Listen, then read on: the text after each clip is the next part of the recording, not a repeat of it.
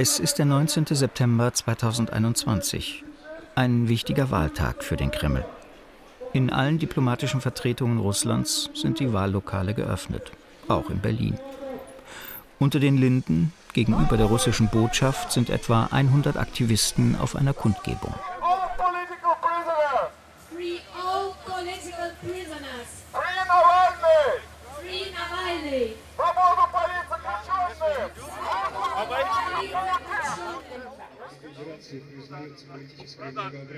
Aus dem Lautsprecher schallt eine Lesung aus dem russischen Grundgesetz. Paragraphen über freie Wahlen, Versammlungsrecht und viele andere demokratische Werte. Die Stimme klingt, als ob Putin selbst die Verfassung seines Staates vorlese. Auch eine leidenschaftliche Rede Nawalnys drängt in die Fenster der Botschaft. Aufrufe zur Bekämpfung der Alleinherrschaft der putinschen Partei Einiges Russland. Das klingt wie Spott und Mahnung, gerichtet an die Menschenmenge von gegenüber. Dort vor der Botschaft stehen die Berliner Russen Schlange, die einen russischen Pass besitzen und wählen dürfen. Offensichtlich ist das die kremltreue Wählerschaft. Die Wartenden betrachten ihre Landsleute mit den Nawalny-Porträts und Plakaten mit Widerwillen. Andrei Seitzew, politischer Emigrant und einer der Organisatoren der Kundgebung, provoziert die schweigende Menge.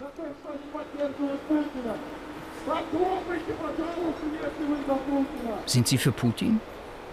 Für den Krieg in der Ukraine und in Syrien? Dann applaudieren Sie Ihrem Präsidenten.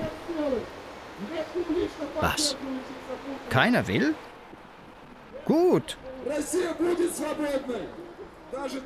Russland wird frei sein, auch für Sie. Plötzlich fühlt sich einer doch angesprochen und schreit voller Wut zurück. Ihr käuflichen Hundesöhne, faschistische Missgeburten, wir werden siegen.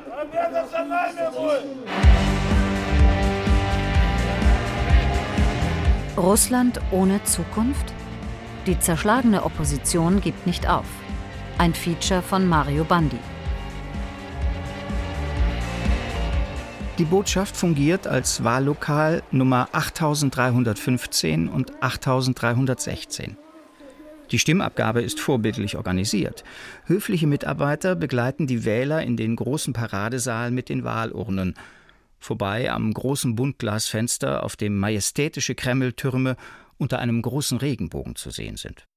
Über dieses Bild lächelt die russische im Exil lebende LGBT-Community. Viele von ihnen sind aufgrund von Diskriminierung und Morddrohungen aus Russland geflohen. Am 9. Juni 2021, drei Monate vor den Wahlen, sind per Gerichtsbeschluss sämtliche Nawalny-Büros in Russland zu extremistischen Organisationen erklärt und verboten worden. Trotzdem geben sie sich nicht geschlagen. Ihr wichtigstes Mittel eine App. Vote Smart, auf Russisch die kluge Abstimmung, zeigt die Namen der chancenreichsten Oppositionskandidaten. Diese App ist eine Erfindung Nawalnys im Kampf gegen die Übermacht der regierenden Partei Putins. Es geht vor allem darum, die Kandidaten der Regierungspartei die Wahlen nicht gewinnen zu lassen. Auf allen Ebenen. Das verursacht große Spannungen im System. Wir empfehlen nicht die liberal-demokratische Partei oder die kommunistische Partei. Wir wollen den Kandidaten unterstützen, der nicht zur Partei Einiges Russland gehört. Alexei Gresko, ehemaliger Leiter des Nawalny-Stabs in Jekaterinburg. Es darf keine Vorabsprache geben. Wenn es diese gäbe, würden solche Kandidaten sofort von der zentralen Wahlkommission von den Wahlen ausgeschlossen. Unsere Empfehlungen werden vier Tage vor den Wahlen veröffentlicht. Ab diesem Moment darf per Gesetz keine Kandidatur mehr zurückgezogen werden. Schon vor der Wahl entfaltet die App ihre Wirkung. Es ist purer Wahnsinn. Die staatliche Aufsichtsbehörde versucht, das russische Internet zu zerstören. Sie schreibt Briefe an Google und Apple. Sie versucht, die DNS-Server abzuschalten, trifft Vorkehrungen, während der Wahl unsere YouTube-Kanäle zu blockieren. Sie versucht außerdem, unsere App auszuschalten, indem sie verschiedene IP-Adressen auf die schwarze Liste setzt, ohne dafür irgendeine gesetzliche Grundlage zu nennen. Kurz vor den Wahlen schrieb Leonid Volkov, der engste Mitstreiter Nawalnys und Leiter seines Teams im litauischen Exil. Gleichzeitig wird die Polizei losgeschickt, um unsere Anhänger zu verhaften. Spambriefe werden versendet, Fake News verbreitet. Unter Anspannung aller Kräfte der Propagandamaschinerie wird eine Kampagne gegen die kluge Abstimmung durchgeführt. Es werden Fake-Internetseiten von der klugen Abstimmung erstellt, die kaum von der echten Internetseite zu unterscheiden sind. Am ersten Tag der Wahlen, am 17. September 2021, gelingt es der russischen Aufsichtsbehörde tatsächlich, die Nawalny-App mit den alternativen Kandidaten zu blockieren. Und die gefälschten werden interessanterweise nicht blockiert. Die Wähler werden eingeschüchtert per E-Mail oder sogar durch Polizeibesuche zu Hause.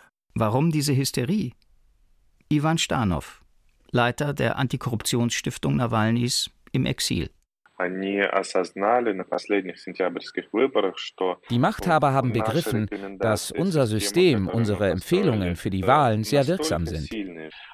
Zu unseren Medien gehören ein YouTube-Kanal mit 6,5 Millionen Abonnenten. Es gibt noch einen weiteren YouTube-Kanal mit etwa zweieinhalb Millionen Zuschauern. Außerdem Instagram und weitere soziale Netzwerke. Wir haben nie diese Zahlen zusammengerechnet. Schätzungsweise besteht unsere Hörer- und Leserschaft aus 10 bis 15 Millionen Menschen.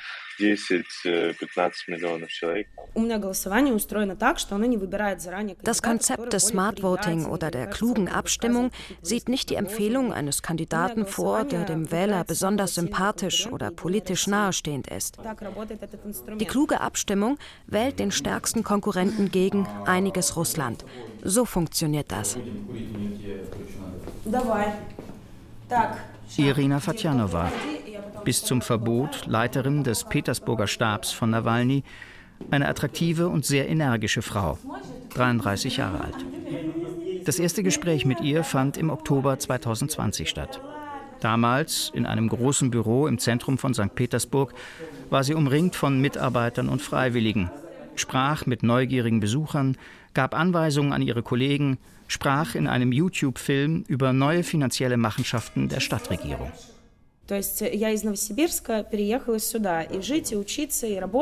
Ich bin aus Novosibirsk, habe an der Petersburger Universität promoviert. Seit siebeneinhalb Jahren lebe ich hier und halte mich für eine Petersburgerin der ersten Generation. Mein Fach ist Soziologie. Ich habe meine Doktorarbeit im Fach Soziologie begonnen, aber nicht abgeschlossen. Ich habe früher in außerschulischen Bildungsprojekten für Jugendliche gearbeitet. Ich ging oft zu Demonstrationen, bis ich mich schließlich 2019 entschieden habe, in die Politik zu gehen und an den Petersburger Kommunalwahlen teilzunehmen. Ich wollte Verantwortung übernehmen und etwas in meiner Umgebung verändern. Ich habe leider die Wahlen verloren, aber aber dann ab Dezember 2019 als Koordinatorin des Nawalny-Stabs gearbeitet. Am 17. Januar 2021 kehrte Nawalny aus Berlin nach Moskau zurück. Die Maschine der russischen Fluggesellschaft Pobeda, der Sieg, wurde kurz vor der Landung zu einem anderen Flughafen umgeleitet. Viele Anhänger von Nawalny und seine Mitarbeiter wurden auf dem Moskauer Flughafen Vnukovo verhaftet dort, wo sie auf ihn gewartet hatten. Nawalny selbst wurde bei Ankunft in einem anderen Flughafen festgenommen und in einer provisorischen Gerichtsverhandlung auf einer Polizeiwache gleich zu seiner ersten Haftstrafe verurteilt. Sein Team rief daraufhin zu Demonstrationen in ganz Russland auf, die am 23. Januar 2021 stattfanden. Seit Jahren waren noch nie so viele Menschen auf die Straße gegangen, bis zu 50.000 in verschiedenen Städten Russlands. Und noch nie hatte es so viele Verhaftungen gegeben. 2131 Menschen waren es insgesamt in ganz Russland. Irina Fatjanova wurde sogar schon früher festgenommen und bekam sechs Tage Haft wegen der angeblich gesetzwidrigen Organisation einer Massenveranstaltung. Drei Monate später, im April 2021, wurde Irina erneut verhaftet. Ihr wurde vorgeworfen, sie hätte als Leiterin des Nawalny-Stabs in St. Petersburg am 31. Januar ein Video verbreitet mit dem Aufruf zu einer weiteren Demonstration. Dass sie an diesen Tagen bereits im Gefängnis war, half ihr nicht. Sie bekam zehn Tage Haft. Außerdem verhängte das Gericht eine Strafe in Höhe von fast vier Millionen Rubel, etwa 45.000 Euro, für die Kosten, die aufgrund der zusätzlichen Arbeitsstunden der Polizei während der unerlaubten Kundgebung angefallen seien. In ihrem Telegram-Kanal schrieb Irina Fatjanova damals: Sie wollen eine Entschädigung für die Verhaftungen von friedlichen Bürgern, für die Anwendung von Gewalt, den Einsatz von Elektroschockern und Tränengas.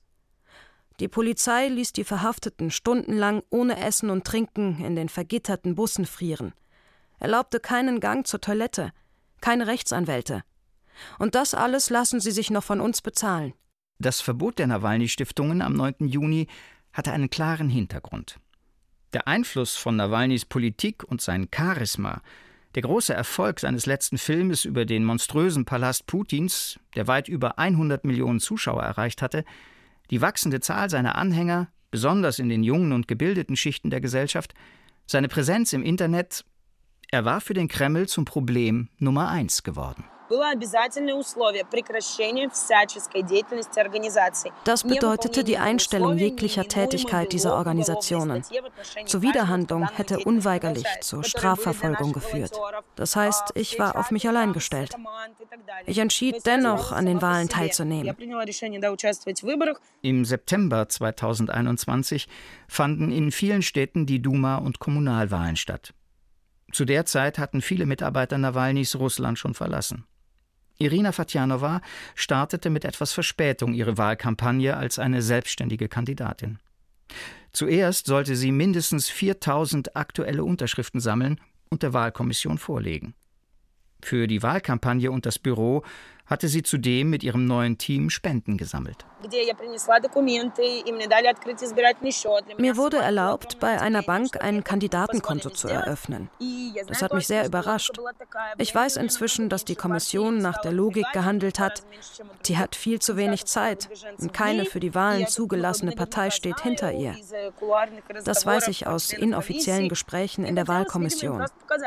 Man wollte nach außen zeigen, seht, wir sind ehrlich. Wir öffnen ihr alle Möglichkeiten, aber das nutzt ihr nichts, weil sie keine Wählerbasis hat. Dieses Bild wollten sie erzeugen. Es wäre schön, schnell mal eine Abgeordnete zu werden. Dann würde ich dieses laute Hupen sofort unter Strafe stellen. Bei den St. Petersburger Wahlen 2021 für die gesetzgebende Stadtversammlung wurden einmal mehr Tricksereien mit sogenannten Spoiler- oder Scheinkandidaten bekannt. Der demokratische Abgeordnete Boris Wischniewski ist seit Jahren ein populärer Politiker in der Stadt. Wegen seiner öffentlichen Proteste und Enthüllungen ist er der Pro-Putin-Mehrheit in der Stadtversammlung ein Dorn im Auge. Um ihn in den Wahlen 2021 loszuwerden, tauchten plötzlich zwei weitere Kandidaten auf mit identischen Vor- und Nachnamen. Beide hatten ihre echten Namen ändern lassen und kurzfristig neue Personalausweise jeweils auf den Namen Boris Wischniewski.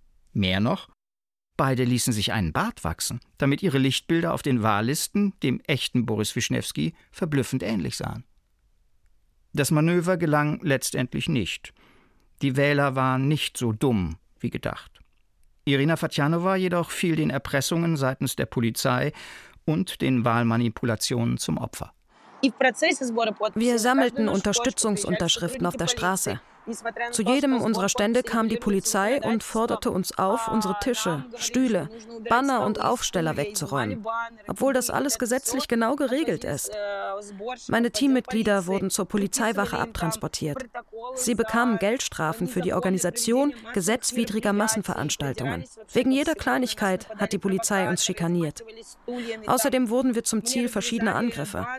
Meine Banner und Plakate wurden zerschnitten. Wir wurden mit Stühlen beworfen. Einige meiner Teammitglieder, Angestellte in staatlichen Einrichtungen, wurden wegen ihrer Teilnahme an unseren Aktionen oder für das Sammeln von Unterschriften entlassen. Dieses Gespräch fand im August 2021 statt. Irina hatte gerade das Wahnsinnsrennen um die 4000 Unterschriften beendet. Ihre 70 Freiwilligen und einige bezahlte Mitarbeiter besuchten nun potenzielle Wähler zu Hause, standen mit Fragebögen und Werbematerial an Straßenecken. Für Irina war es zugleich auch eine soziologische Studie. Als ich am Anfang meiner Wahlkampagne stand, habe ich mir meine Zielgruppe so vorgestellt. Eine Altersgruppe von 18 bis 40, Mittelklasse, Menschen aus kreativen Berufen.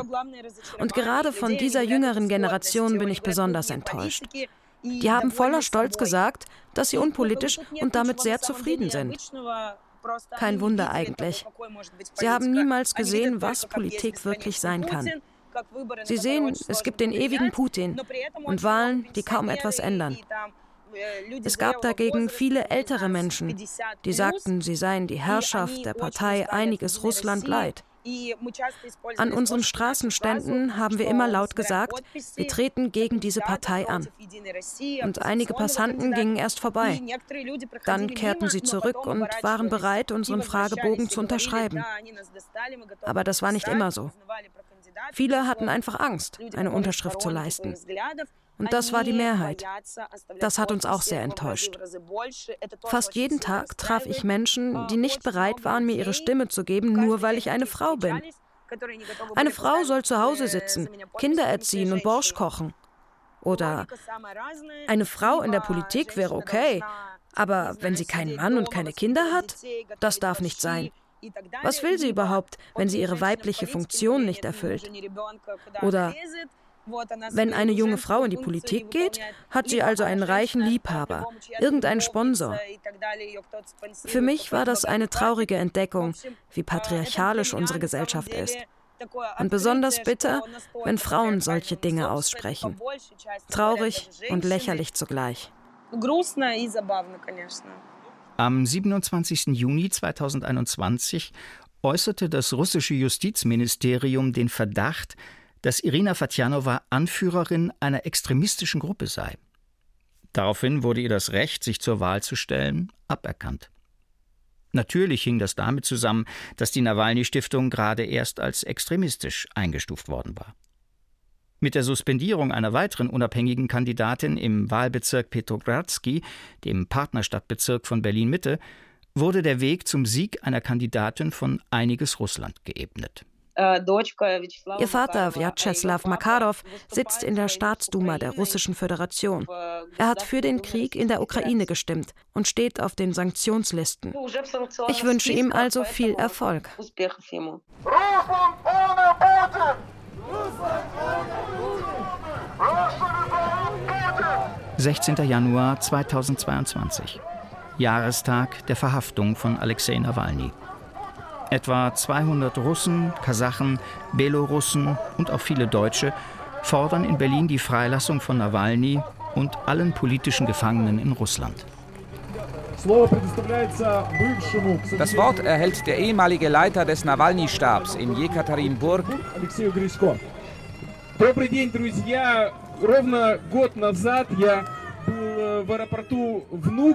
Guten Tag, Freunde. Genau vor einem Jahr war ich am Moskauer Flughafen und wir alle dachten, wir sehen Alexei endlich auf dem Heimatboden. Keiner von uns konnte ahnen, was danach geschah. в том числе в годовщину там, моего первого ареста. Там очень много народу приехало, я тоже не мог не приехать, просто потому что es waren sehr viele, die Nawalny am Flughafen begrüßen wollten. Auch ich wollte diesen historischen Moment nicht verpassen. Die Verhaftungen begannen schon zwei Stunden vor der Landung der Maschine. Wir saßen alle in einem Flughafencafé. Da tauchte plötzlich die Polizei auf. Ein Typ unter ihnen, ihn kannte man schon. Er war von der Abteilung für Extremismusbekämpfung. Er hat einfach mit dem Zeigefinger die Polizisten losgeschickt. Wochen später, am 8. Februar, wurde Alexei Gresko in Begleitung von Polizeibeamten aus Jekaterinburg wieder nach Moskau vor Gericht gebracht. In der Anklage hieß es, Weigerung, den gesetzmäßigen Forderungen der Polizei Folge zu leisten. In einem Videobeitrag der Deutschen Welle konnte man sehen, dass keiner der Verhafteten Widerstand geleistet hatte. Der Richter blieb unbeirrt und verordnete 15 Tage Arrest. In unserem Stab habe ich einen Videobeitrag mit dem Aufruf zur Demonstration in Jekaterinburg am 23. Januar 2021 produziert. Das war die Demonstration in Russland mit der Forderung, Alexei Nawalny freizulassen. Die berühmte Demonstration bei minus 30 Grad. Schätzungsweise 3.000 bis 4.000 Menschen waren auf der Straße. Es war erstmal alles friedlich. Dann hat irgendein Provokateur eine Rauchbombe auf die Polizisten geworfen. Es gab dann offensichtlich die Anweisung, die Kundgebung aufzulösen. Und die Polizei begann, die Demonstranten zu verfolgen.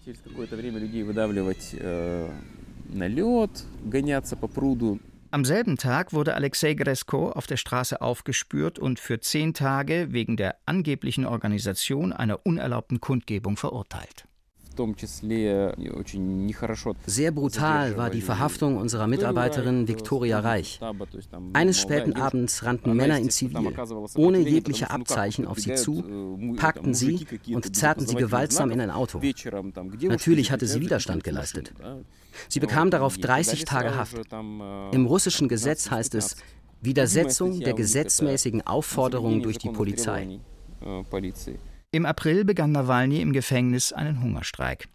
Daraufhin organisierte die verbotene Antikorruptionsstiftung eine gesamtrussische Demonstration. Bei dieser wurde Alexei Gresko am 21. April wieder verhaftet und bekam 30 Tage Arrest, diesmal in Jekaterinburg. Bei einer anderen Demo im Januar 2022 zum Jahrestag der Verhaftung Nawalnys am Brandenburger Tor durfte Alexei Gresko frei reden. Ich bin der Meinung, dass wir hier wirklich eine große Macht besitzen, weil die russische Korruption direkt zu den Problemen in Deutschland führt. Tausende Flüchtlinge an der Grenze von Belarus sind ein Beispiel dafür. Jeder von uns wird in den nächsten Monaten höhere Rechnungen für Gas und Strom bekommen. Das ist eine direkte Folge dessen, wie das Putin-Regime Europa manipuliert seine sogenannte Energiewaffe einsetzt. Sprecht mit euren Nachbarn, Freunden, deutschen Kollegen, mit der russischen Diaspora.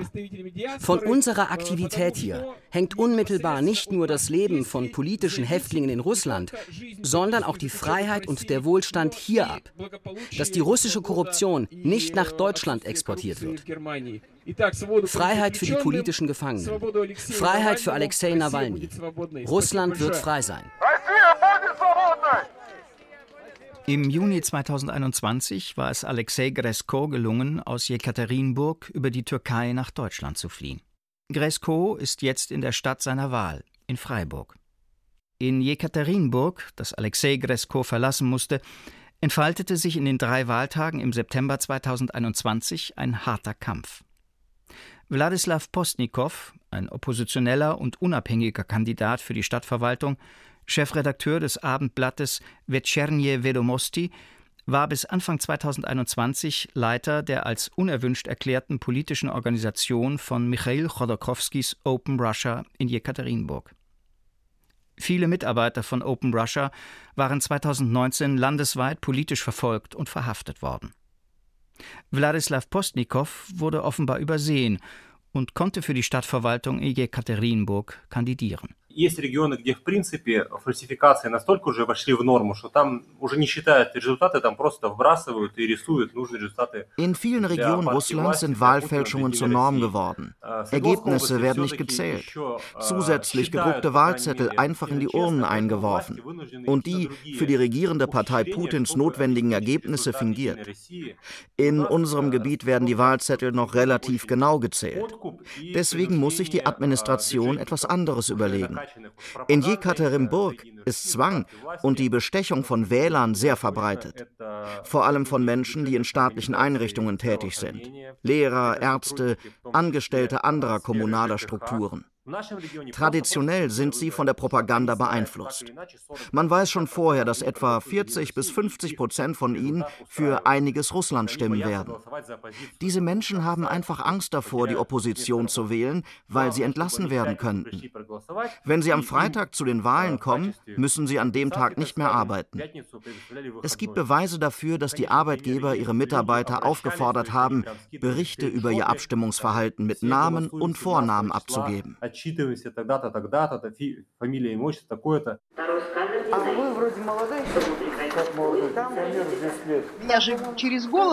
Ich bin hier als Wahlbeobachterin der oppositionellen Nichtregierungsorganisation Die Stimme eingesetzt. Diese NGO ist bei uns als sogenannter ausländischer Agent eingestuft worden. Ich leite auch die Internetseite von Memorial in Jekaterinburg. Das ist auch ein sogenannter ausländischer Agent.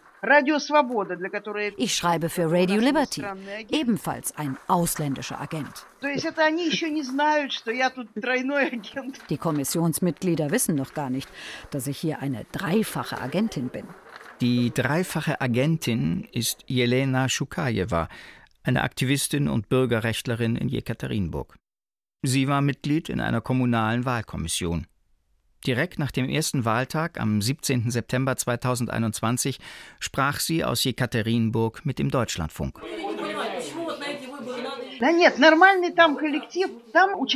Diese Wahlkommission besteht aus Lehrern, die zusammen in einer Schule arbeiten. Ein Team, das schon seit zehn Jahren besteht. Ein ganz normales Kollektiv sozusagen. Gestern kam eine große Menge Angestellter im öffentlichen Dienst zu den Wahlen. Auch sehr viele Rentner. Bald ist der 1. Oktober, der internationale Tag des älteren Menschen. Die Administration hat dafür Großkarten vorbereitet und in den Wahllokalen verteilt. Der Tag der älteren Generation ist ein internationaler Aktionstag. Er wird auf Beschluss der Vereinten Nationen seit 1991 an jedem 1. Oktober begangen.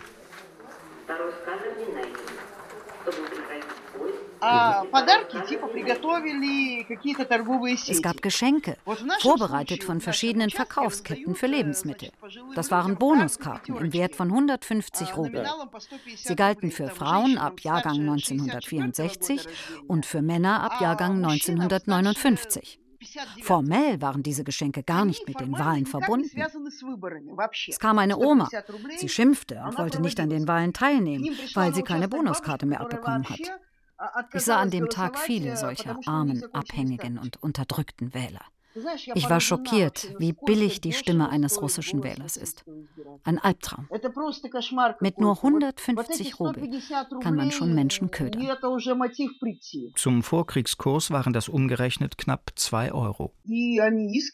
Aufrichtig wählen sie einiges Russland. Herzlich wünschen sie Putin ein langes Leben und Glück. Für sie sind offensichtlich diese 150 Rubel die einzige und letzte Hilfe überhaupt. Vyacheslav Postnikow hat leider die Wahlen nicht gewinnen können, durfte aber als Beobachter dabei sein. Eine seiner Erfahrungen war fast operettenhaft.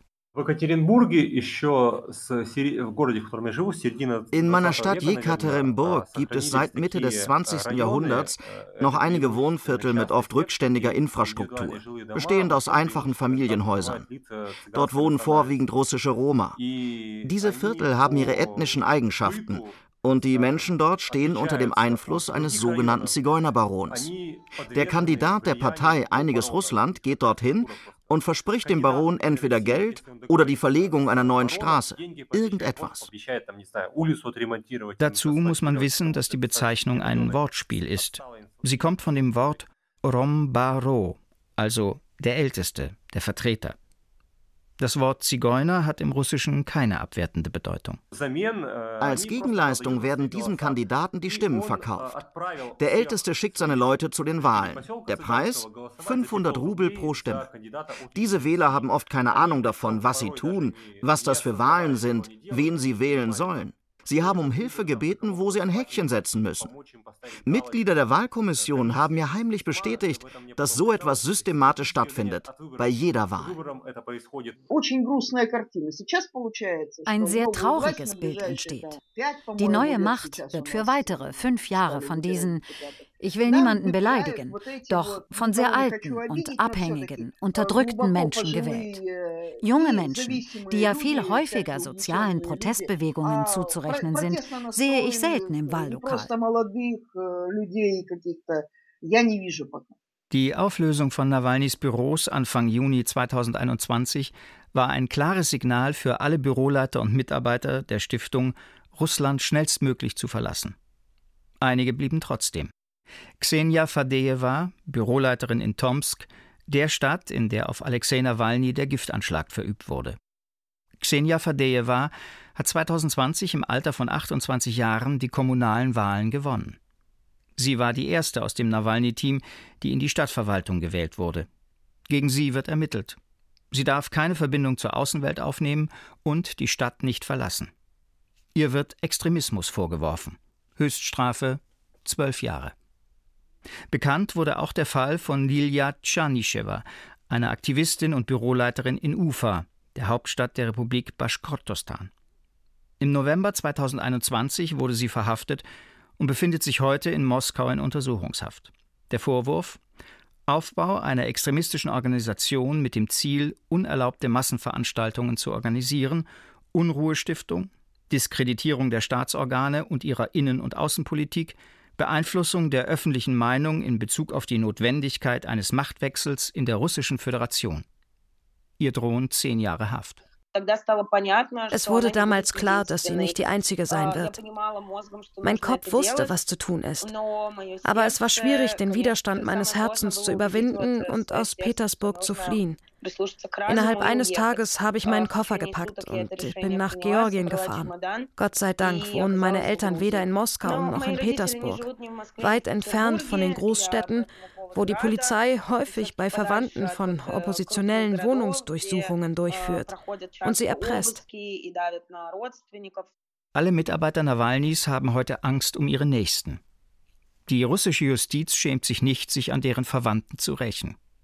Ivan Starnow, ehemaliger Geschäftsführer der Nawalny-Stiftung, war im Ausland, als er erfuhr, dass gegen ihn ein Verfahren eingeleitet ist.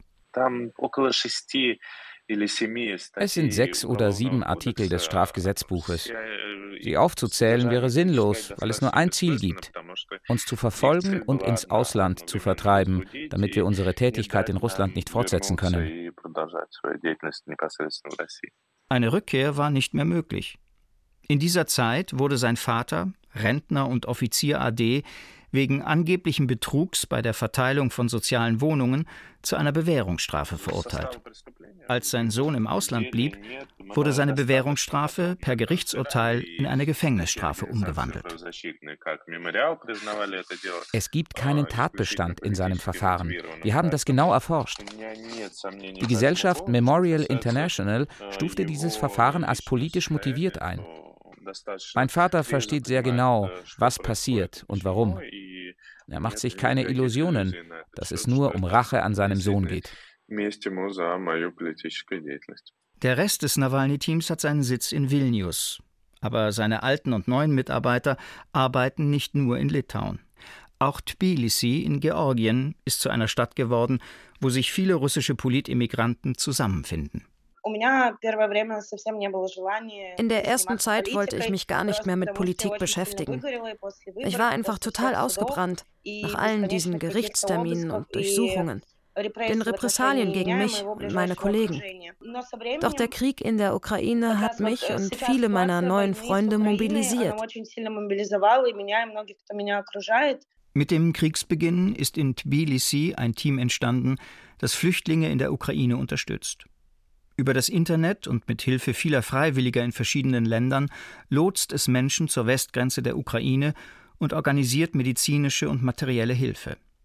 Danach werden die Flüchtlinge in die Hände weiterer Hilfsorganisationen übergeben. Außerdem ist Irina immer noch in der Nawalny Antikorruptionsstiftung tätig, die sich jetzt als eine europäische Organisation registriert hat. Ich moderiere Livestreams auf dem YouTube-Kanal Nawalny Live. Ich lade oft Gesprächspartner ein, die sich in der Ukraine befinden, die in der Lage sind, ein reales Bild zu zeichnen, konträr zu den Fake News der Kreml-Medien. Auf einigen YouTube-Kanälen wie Populäre Politik oder Nawalny Live und in allen sozialen Netzwerken werden Filme und Talkshows gesendet für Millionen Zuschauer und Leser. Einer der wahren Gründe, warum die russische Aufsichtsbehörde für Information und Kommunikation am 22. März 2022 Facebook und Instagram zu extremistischen Organisationen erklärt hat. Es wird erwartet, dass bald auch YouTube in Russland gesperrt wird.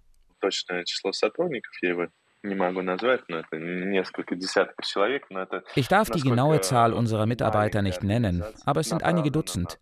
Zu unseren Aufgaben zählt, unseren Informationseinfluss zu erweitern. Die Logik der Geschichte sagt uns, dass Diktaturen nicht lange auf dem Höhepunkt der Repressalien existieren können. Wir müssen aber auf jede mögliche Situation vorbereitet sein und Unterstützung in Russland haben. Людям хочется хотя бы попробовать чего-то другого, Die Menschen würden gerne etwas anderes ausprobieren. Jährlich erhalten etwa zwei Millionen junge Menschen das Wahlrecht. Und auch etwa zwei Millionen verlieren es, nicht zuletzt wegen Corona. Diese demografischen Veränderungen sind kein Vorteil für Putin. И это демографическое изменение не в пользу Путина, и с этим он ничего не может сделать. Auch Leonid Volkov ist überzeugt, dass die Putin-Ära zu Ende geht. Drei Wochen vor Kriegsbeginn reiste der engste Mitarbeiter Nawalnys und ehemaliger Koordinator aller Nawalny-Büros aus Vilnius zu einer Konferenz nach Köln. Людей злит, что уровень жизни die Bürger Russlands sind sehr verärgert, dass ihr Lebensniveau schon drei Jahre hintereinander immer weiter sinkt. Es sind 60 Prozent der Bevölkerung, wie unsere eigenen Umfragen zeigen. Putin ist weder in der Lage, die Wirtschaft zu verbessern, noch die Korruption zu beseitigen. Wo und wodurch ist Putin noch verletzbar? Ich glaube, die Antwort ist seine Kohle. Das wurde klar, als unser Film über den Palast Putins erschien. Deswegen war Putin so wütend auf uns. Der Typ hat drei Billionen Dollar aus dem Gas- und Ölgeschäft Russlands und 20 Jahre Zeit. Er hätte eine Expedition auf den Mars fliegen lassen können, die beste Universität der Welt schaffen oder das beste Autobahnnetz bauen können. Aber sein größter Traum war, sich einen bombastischen Palast zu bauen. Das sagt sehr viel über ihn и очень дорогой, очень шикарный дворец. Это очень много говорит о человеке. Да, dорогих россиян наконец дошло. Unsere lieben Landsleute beginnen zu begreifen, dass Korruption ihnen die Zukunft und die ihrer Kinder raubt. Etwa 60 Prozent der Befragten sagen, dass sie das größte politische Problem sei. Im Vergleich zu 15 Prozent vor zehn Jahren. Schon seit sehr langer Zeit kann Putin keine guten Nachrichten über die Wirtschaft liefern. Das ist ein großes Problem für ihn, trotz seiner perfekt organisierten und sehr effektiven Propagandamaschine. Diese kann wirklich aus jeder Sackgasse einen Weg hinausfinden. Aber auch die perfekteste Maschine braucht Sprit. Und gerade das fehlt ihr auf dramatische Weise. Ein Blitzkrieg sollte die Popularität des Diktators steigern. Neue Thesen für die Propaganda wurden konzipiert. Die Ukraine wird zum Ursprung der russischen Nation erklärt. Dort werde alles Russische von ukrainischen pro-amerikanischen Nationalisten unterdrückt. Die Ukraine solle entnazifiziert werden. Der größte Nazi sei der Präsident und ehemalige Komiker Zelensky. Dass er Jude ist, spielt keine Rolle. Die sogenannte russische Welt müsse dort befreit und vereint werden. Russland als eine von Feinden belagerte Festung soll stark und groß sein, damit die anderen vor Russland Angst und Respekt haben. Kein Russland ohne Putin, proklamiert von Jahr zu Jahr der ewige Parlamentsvorsitzende Vyacheslav Volodin. Lieber ein Ende mit Schrecken als ein Schrecken ohne Ende. Ja, ich meine es ernst. после Второй мировой войны действительно не предусматривала im System der kollektiven Sicherheit, das nach dem Zweiten Weltkrieg entstand, war es wirklich nicht vorgesehen, dass ein ständiges Mitglied des Sicherheitsrates und eine Atommacht sozusagen nicht alle Tassen im Schrank hat. Putin ist nicht mehr zurechnungsfähig. Es wird immer schlimmer. Und er hat den Finger auf dem Atomknopf. Das bedeutet, die Risiken, die durch ihn für die ganze Welt entstehen, werden steigen. Если кем-то принято решение уничтожить wenn jemand die Entscheidung trifft, Russland zu vernichten, haben wir das gute Recht, darauf zu antworten. Ja, für die Menschheit wird es eine globale Katastrophe bedeuten. Aber als Bürger Russlands und Staatsoberhaupt möchte ich fragen, wozu brauchen wir die Welt, wenn es dort kein Russland mehr gibt? Sagte Putin schon 2018 in einem Propagandafilm. Antirussische Verschwörungstheorien wirken offensichtlich wie ein schweres Narkotikum auf ihn selbst, wie auch auf Millionen von Menschen, die sonst keine anderen Informationen haben oder nicht haben wollen. Ein Volk, das so stolz auf den Sieg über den Faschismus ist, lässt nun die Panzer mit einem Z, einem halben Hakenkreuz, ins Bruderland rollen, um es zu vernichten.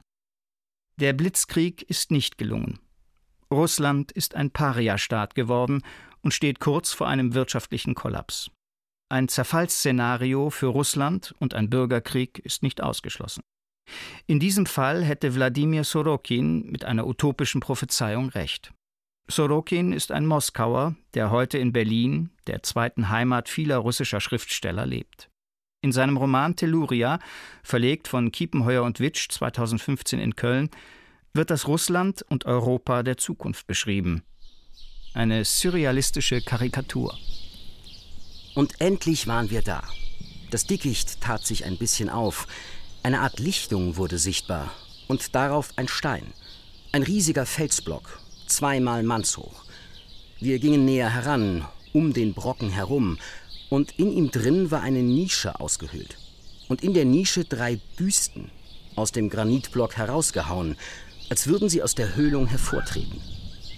Sonny und ich standen da, leicht benebelt. Unsere Omi ging dagegen gleich hin, verbeugte sich und sprach laut: Dank sei euch, ihr drei Großen. Omi sagte: Meine lieben Enkel, dies sind die drei Bildnisse dreier schicksalshafter Herrscher Russlands. Vor euch seht ihr die drei großen Glatzen, die drei großen Ritter, die den bösen Drachen vernichtet haben. Der erste von ihnen, sagte sie, dieser Verschlagene mit dem Spitzbart, erledigte das russische Imperium.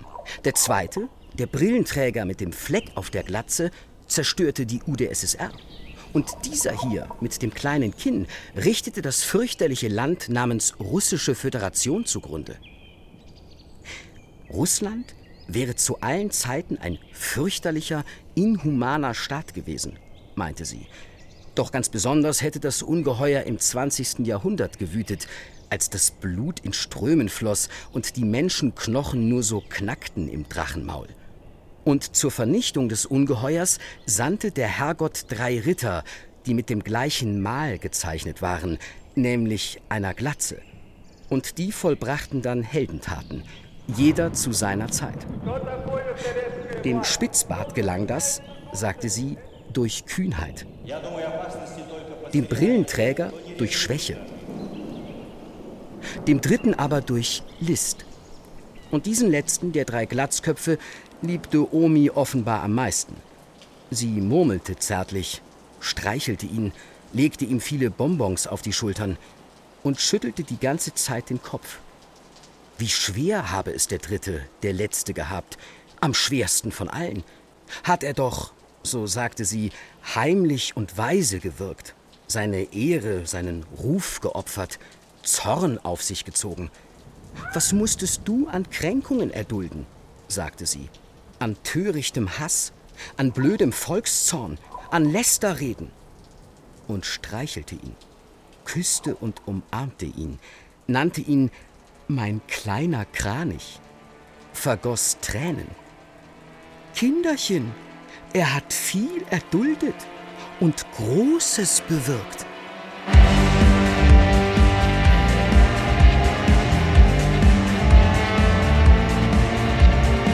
Russland ohne Zukunft? Die zerschlagene Opposition gibt nicht auf. Ein Feature von Mario Bandi. Es sprachen Edda Fischer, Lisa Biel, Stefko Hanuszewski, Jonas Beck, Martin Bross und Marc-Oliver Bögel. Ton und Technik Eva Pöpplein und Gunther Rose. Regie Mario Bandi. Redaktion Wolfgang Schiller. Eine Produktion des Deutschlandfunks 2022